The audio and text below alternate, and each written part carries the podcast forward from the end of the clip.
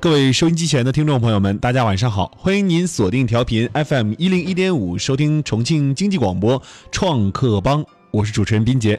那今天我们的创客帮呢，将会带来才智英雄会特别节目，如何加入到才智英雄会的现场活动当中？需要用您的手机打开微信，在微信的右上角点击加号，点击添加朋友，然后输入 ckb 二幺零幺五 ckb 二幺零幺五，那么添加这个微信号，然后要说明才智英雄会，我们就知道您是要报名参加我们的活动了。那报名参加活动之后啊，我们会在现场那一天啊啊给您发送邀请函，邀您到现场来参与活动的过程。欢迎各位参加，也来了解重庆的双创、投资还有孵化产业的趋势。那也会做这种峰会论坛，邀请我们的投资人、孵化器一起来共话我们二零一八年的工作。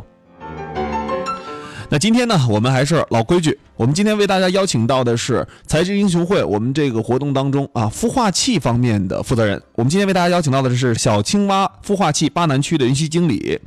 袁佳云。那么，请袁经理跟大家打个招呼。听众朋友们，大家好。嗯，好的。我知道这个袁佳云，你在这个小青蛙这个孵化器，当时你们小青蛙现在你负责的是巴南区这一块儿是吧？哎，对的，对的。哦，呃，巴南区的孵化器位置在哪儿？现在？呃，现在是在咱们那个花溪轻轨站附近。那对，交通还是蛮便利的。对，对，对。呃，为什么要做这个小青蛙的孵化器？做在这个呃花溪这个附近哈，是基于怎样的原因？是基于你们孵化项目的原因吗？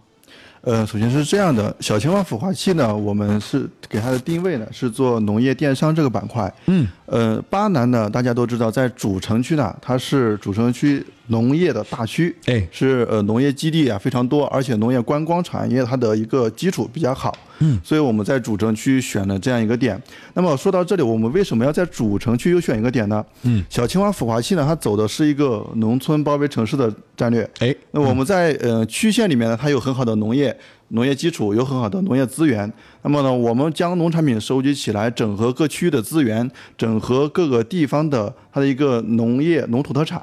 那么我们这个农土特产它销往哪里，从哪儿出？区县里面它要有个出口，所以说我们在主城区呢，就结合我们自己的一个产业定位，选择了咱们巴南。嗯啊，其实是结合了产业定位这一块对来对对最终选定的。对的。那呃，我们可以跟大家来聊一聊哈，我们孵化器在二零一七年的时候，我们主要针对的方向，还有我们孵化器都在哪些地方进行了布点啊？呃，孵化器呢，现在是这样的，呃，我们我们小青蛙孵化器现在已经在四川、贵州、重庆还有河南四个省份进行了一个布点，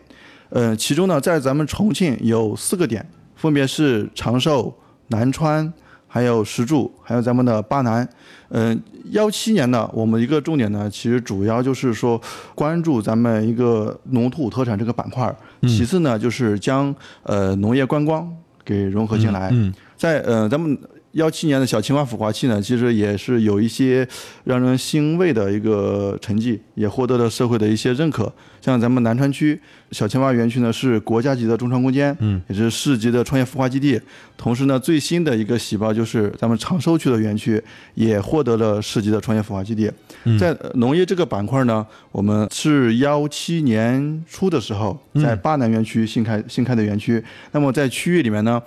我们有举办了一些微企成果展呐、农产品的一些交易的交流会呀、以及一些农产品、农村农村带头人他的一些培训呀、嗯这些我们都有做，帮助区域里面的一个呃农业主啊或者农业电创业者完善他的一个自身一个知识结构，帮助他走上一个电商的道路。哦，呃，其实我们做了很多的板块内容，是吧？对的，对的。嗯啊，我们来跟大家说说哈，就是我们在做这个农业板块孵化器的时候，我们放眼望去，重庆的这些农业的项目哈，或者是重庆周边西南地区的这些农业项目，他们普遍存在的问题是什么？对于这些呃农业项目的呃创业者来说，他们应当去注意哪些的创业上面的一些误区？农业主呢这块儿，我想是农业创业者呢，呃，很多人呢他都是一个年龄偏大一点，同时那么他的知识结构不一定完善，感就是没有现在呃互联网思维比较薄弱，嗯，那么在这个上面呢是一个普遍存在的现象。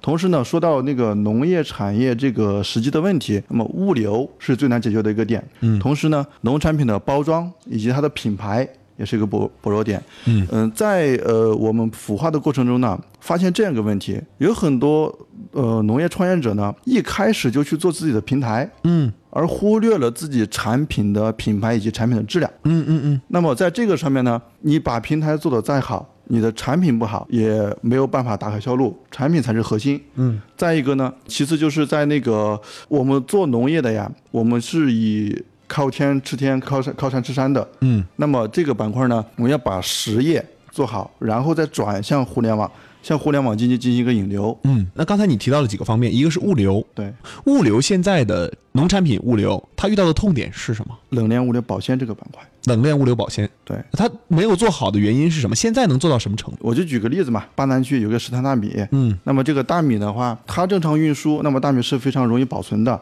它可以去呃各个地方去分销，各个地方去运输。但是如果说像呃草莓，嗯，像呃像上周的时候，我们去南川区东胜，嗯我们去呃考察了一下，那么它这个地方呢，农业这个草莓就遇到一个问题，就是嗯我今天早上摘下来的草莓，我马上去运到巴南或者运到其他地方的话，那么我的草莓就很容易被挤压，多少公里？呃八十公里左右。八十公里就运不了了。对的，对的。哦它，因为它这上面有两个问题，第一个是它物流保鲜的一个问题，嗯，就是这么短的距离，它的一个如果说通过呃冷链物流的话，那么它的成本会非常高，嗯，再一个呢，如果呃它的包装上面很难解决，包装上面还要保证那个呃草莓的一个通风，还有一个要防止它不啊受挤压，哎呦，那真的挺难的。对对，嗯哦，刚才说到这个物流这一块儿，那物流除了这样草莓遇到的一个痛点哈，其实对于农土特产来说，活物更难。对对对，嗯，其实现在摆在大家面前还挺多的问题的，但是我们现在选择这个垂直孵化的这个领域进去的话，嗯呃，我们自身的优势能够帮助农户在物流上面进行一个优化吗？呃，其实这样的，呃，农土特产的这个板块，现在呃，从它的销售来讲的话，实际上百分之九十以上的是在本地销售的。哦，就是只锁定，比如说重庆产、重庆销，对对对自产自销。对，目前为止它的一个呃物流解决不了，其次呢，它往外运的话，它的一个产量啊或者质量参差不齐。那像京东这样的物流的仓储渠道解也解决不了这样的问题吗？可能成本太高，是不是？对，目前这是一个难点。 难点。对对嗯，是现在物流在农产品这一块儿存在的很多痛点哈。那么，呃，既然大家有这个痛点了，我们肯定现在随着科技的进步，也在逐步的解决这些问题。其实现在的问题就是成本和物流之间的一个平衡点，对不对？对对嗯对，这块儿很难去把控。如果说太高的话，一般人不愿意去接受。对，它的价格太高，市场接受不了，然后农场主呢，啊它的产品销售不出去，哎，这个呢，高呢高能高的多离谱的一个程度，呃物流快赶上成本价了，是吗？有时候甚至可以超过成本价。 真的，就是物流比要翻农一产品倍本身还要贵，对，哟，那吃不起了。有要看它的量，因为呃，现在农产品的话，如果说你去销售，它的其实农产品它销售它，我家每家每家每户呀，或者他自己一单次的消费量是比较少的，嗯，所以说它的一个平摊下来，它的成本比较高。哦，也就是这是 to C 和 to B 的两个问题。对的，对的就是如果说你要少量的 to C 的用户的话，那这一块儿就很贵对啊、物流很贵，整个运输都很贵。对但是如果除非 to B 的话，批大量量采采购购、批量采购，批量发货，对啊，就相对来说要便宜对啊。哎，那说到这一块儿哈，我们下一个就是说那个品牌和包装这一块儿，作为一个真正的农村电商品牌或者是农业产品的啊，它在品牌包装上面真的是需要我们的这个农户下很大的功夫，但是他们往往处于一个。怎么说？就是知识的这方面知识的一个匮乏的上面，他没办法去用自己的这个一些能力啊，去把这个品牌啊，把这个包装啊啊建立好啊，就是这种模式建立好。哎，那其实这就存在了一个很大的问题了，就是农户他一般还有农村农村电商的品牌，他们一般会着重打造平台啊，会重平台而轻品牌啊，这一块是不是一个误区？这一块儿，对于初创期的话，它肯定是一个误区。嗯重点的话，其实做品牌，产品是品牌的第一载体。嗯那么产品始终要过硬，嗯正好最好是要有自己的特色，而且要一直做这同一款产品，这样的话，它会形成一给人有一种印象，那么我就是专业做这个产品的，嗯而且这样的话，在自己的专业技术上面也会有提升。其次呢，在销售上面的话，嗯品牌这个板块一定要就是集中力量去开辟自己的根据地，嗯要扎根一个地方，扎踏踏实实的去做产品，嗯做自己的市场。到处开花的话，会分散自己的精力，反而呢，就是呃做不好，多嗯。多而不精，那就如果说从这个呃垂直产业，比如像这个荔枝这一块儿哈嗯啊，还有哪些能够让这个荔枝的农产品本身从源头嗯到呃我们的这个电商这一块儿有更好的一些方式？有一些电商怎么就是比如说农产品的生产者怎么去找到农产品的加工者？那、这一块儿你们做这种衔接吗？呃，这个里面的话，我们是有一个呃整体的链接的。我们现在呢，就是在各个地方，呃，各个区县里面呢嗯都有布点，嗯布点的。然后呢，就是我们就会实现一个资源的一个联动性，各个区域同时联动。嗯那么，假如说我是一个呃巴南的创业者，那我呃我自己在做那个草莓这个板块儿，嗯那么我想去找一个好的呃印刷厂呀，或者找找一个好的物流基地，嗯帮我去把它销出去。嗯那么我们平台是有这种嫁接服务的。啊，有有有嫁接服务的对，现在是呃，我们孵化器呢，在这个里面扮演的一个重要的角色，就是串联各个板块儿，嗯帮助他们去整合资源，一起去发展。那如果说让你选择，就是什么样的这些农产品可以来找到你们，你们帮助他进行 连接，呃，目前的话，农土特产这个板块我们比较有优势。农土特产。对，呃，这个板块儿农土特产，如果让你举举一些例子的话，你跟我们收音机前的听众朋友们来说说，什么产产品叫做农土特产？呃，很简单，它有首先呢，它是有那个地理标志这方面的，像呃，地理巴南标签，哎，巴南这边呢，它有一个巴南银针、嗯这个茶叶嗯是非常出名的。哦，哎，其次还有呃，咱们一个石炭大米，刚刚我也提到了。嗯，石安大米，哎，在巴南呢，它还其实还有一个比较有特色的产品是金银花，嗯那个企业呢是叫德文金银花，这个是一个抗战老兵然嗯后来做的自己的企业。那么它这个金银花呢，正常金银花它在呃大家用不同的水去泡的时候呀，泡茶的时候它是有一个没有变色的，那嗯么同样的一个口感呐、或者一个颜色，那么它这个金银花在水温达到一定程度的时候，它会变色，哦，因为它这个里面的呃，就是那个呃营养离子，它含的比较高，含量比较嗯高。它在呃用自来水啊，或者用重金水啊，它的高温做的做的话，它是颜色是不同的。嗯哎好，那呃这一块儿就比如这样的农土特产，有地理标签形式的都可以来找你们，对，还有产品亮点。它不是然后。电商平台也可以来找你们，是不是？对我们自己有电商平台，你们可自己以现在有帮助电他商一起平台去拓展，哦，呃，除了你们自己的电商平台，你会不会把他们嫁接给其他的一些平台？也呃会是吧？这个是没有问题的。没有问题。对啊、呃，还有就是我再有一个呃，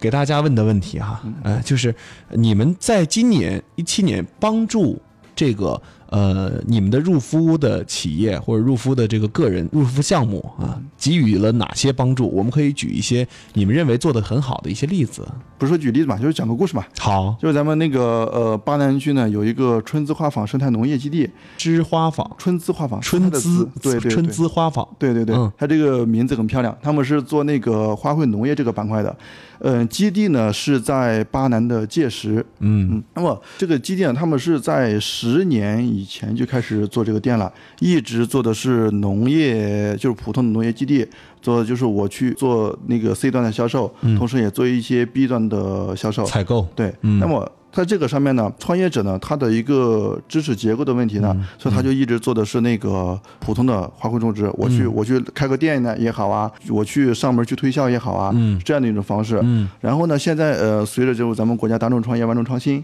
这个呃氛围的提升呢，以及各项政策的利好嘛，它呢也就是也开始走上了一个电商道路。那么在这个过程当中呢，最开始我们是怎么发现它的？首先呢，它是参加了创业大赛，啊哦，哎，然后我们通过创业大赛发现了他这个项目，然后跟嗯通过比赛之后呢，跟他进行了一个接洽，嗯，然后这个里面呢就是了解了他的产品，现在他也想走电商之路，但是我他不知道怎么做，嗯嗯嗯，那么我们从首嗯、最开始是帮助他去分析了一下他的花艺的一个特色，产品的一个特色，嗯是大众化的吗？还是走高端的？嗯还是走那个有自己独独立开发的产品的？嗯那么这个上面我们给它呃进行了一个开发挖掘，嗯同时呢，呃，春姿花坊的这个名字很多人是知道的，但是它没有品牌化。他哦们、呃它的标志设计他们是有一个最基础的标志设计，但是它的包装啊以及它的一嗯整个个整体 VI 没有，哎整整体套 VI 是 VI 都有没有的。嗯形象设计是没有的。那么它在出去销售的时候，那么没有一个统一的形象。嗯，哎，呃，其次呢是它在那个电商这个板块知识结构，我们帮助它，我们自己有培训学校，嗯有小青蛙培训学校，那么我们帮助它的就是从它的一个电商的开店也好，嗯，从电商的一个呃运营管理也好。也同时呢，通过它的一个线上自媒体营销这个文案这方面，嗯给它进行了一个优化，进行了一个简单的培训。嗯，那么在这个上面呢，帮助他去开了店，嗯，有了自己的平台，嗯，同时呢，它的产品也上到了我们呃自己的幸福幸福系，我们叫幸福系，嗯，幸福幸福系电商平台上面去。哦，这样的话，他慢慢的、逐步的走到一个电商之路。嗯、前几周的时候，我跟他聊天啊，他特别充满信心。嗯他说，幺八年他的电商这个板块儿，因为他是幺七幺八年起步，嗯一年他就要达到五十万以上。哦，呃，就是说有个质的飞跃。对对对，嗯，以从零开前始以前就没有零儿，以前是没有的。对对对呃，刚才我们一起来聊到了说你们帮助创业者的一些方式嗯哈。呃，其实刚才说的那个项目，对于花卉这个项目是一个典型的项目了。对对对，嗯，我们收音机前的听众朋友们，我估计他们肯定也有相关领域的对于农业的项目啊，呃，这些项目其实都可以跟你们的这个孵化器有这个相关的入驻，是吧？对的对的，啊、他们入驻到你们孵化器。如果说我我想要去入驻的话，我是一名这个呃农产品的这个生产者啊，呃，我如何跟你们联系呢？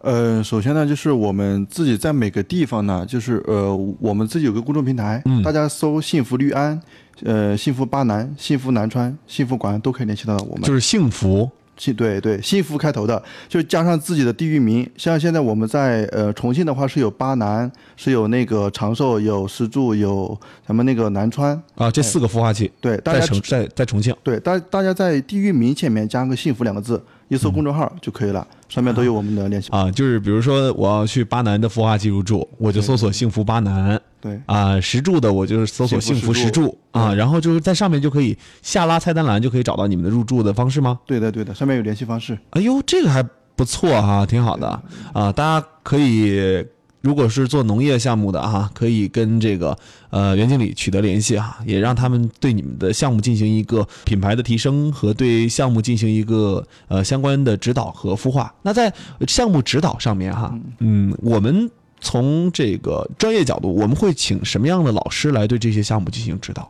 呃，老师这块呢，我们是因为我们已经在多个区域已经形成联动作用了，嗯，那么我们匹配的是整个一呃一批的老师，有自己全职的，有兼职的，嗯，就有外聘的老师，嗯，那么呃农针对农业这个板块呢，首先它有自己的一个品牌，嗯，其次呢它的一个呃农产品的技术。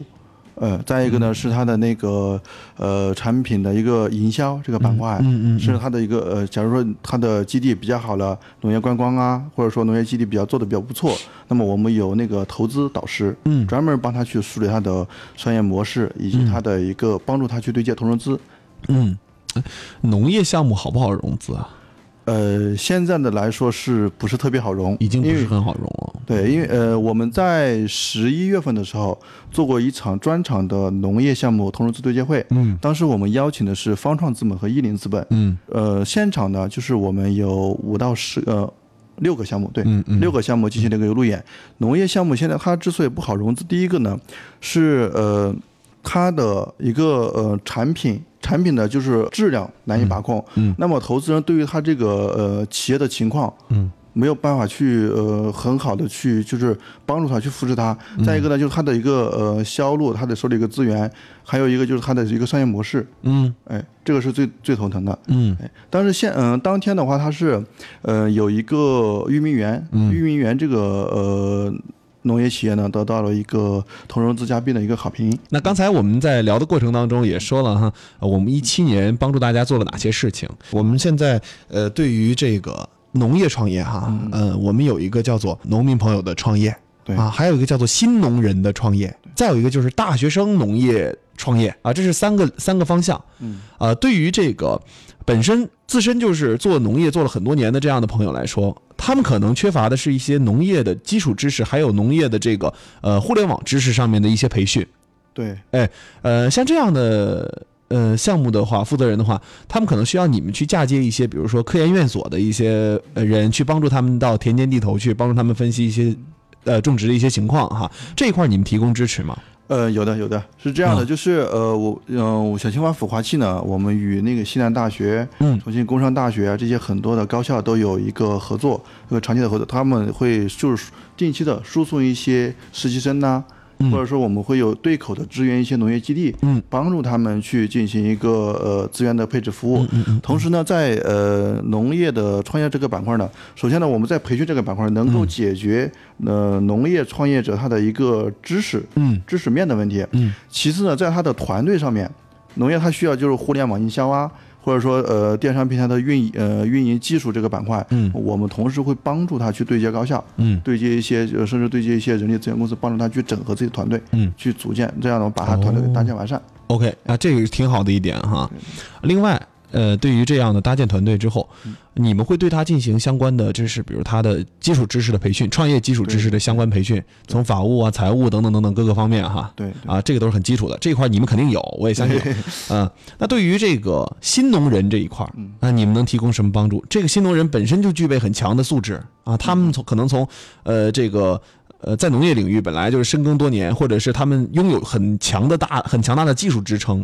那这一块儿，呃，你们会为他带来资本资本的相关对接是吧？对的，嗯，呃，像方创资本、一林资本，我们都是长期合作的，呃，这些资本他们主投的农业方向吧，呃，农业观光，农业观光方向。对，哎，那农业观光和农业还不是一类的。对对对。嗯，它现在就是呃，你做农业这个板块的话，单纯的你去种植自做自己的基地，那么这一块是很难拿得到投融资的。嗯，这个板块是很难的，因为你只做自己的基地，蒙蒙着蒙着头干事情。现在必须要融入互联网思维，同时呢，呃，在这个呃农业这个板块呢，嗯要加上一个电商营销，嗯，这是很重要的。我们看到这个我们的呃，刚才我为什么说大学生呢？因为我们有微信群里面哈，我们那个 CKB 二幺零幺五这个微信号的呃微信群里面有一位朋友他就问哈，这是一位大学生创业者，他说大学生创业者在做这个呃农村呃这个农业项目的时候啊、他需要我就是我们呃注意一些注意一些哪些问题，还有就是说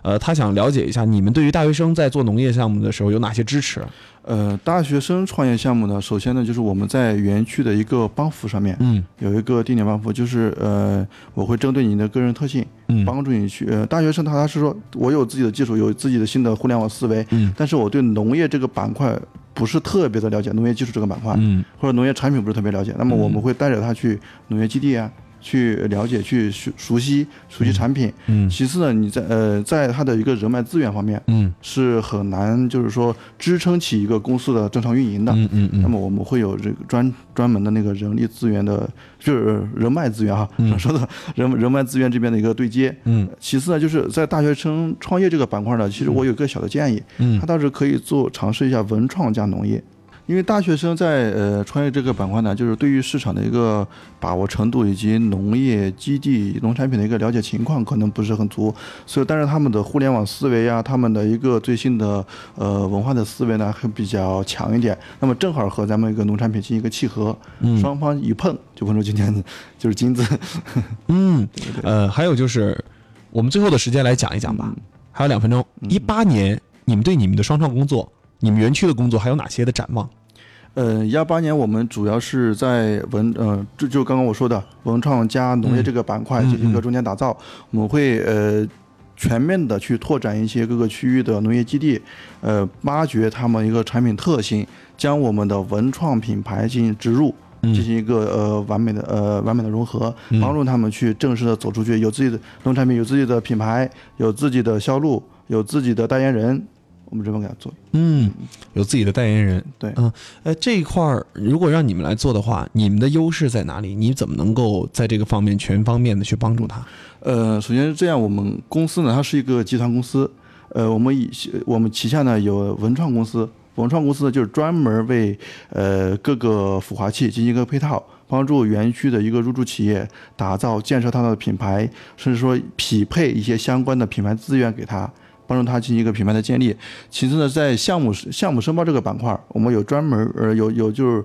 呃独立的项目申报公司，帮助他去呃呃分析一嗯些国家的一些政策，让他跟着国家的步伐来走，不至于就是说跑偏方向。嗯呃，同时也可以享受一些咱们国家的一些政策补贴。哎，其次呢，咱们还有那个电商平台公司，咱们有技术团队，嗯有电商团队可以指导他去做电商这个创业。好的，那今天我们的创客帮节目就跟大家分享到这儿哈，那么明天同一时间我们再会，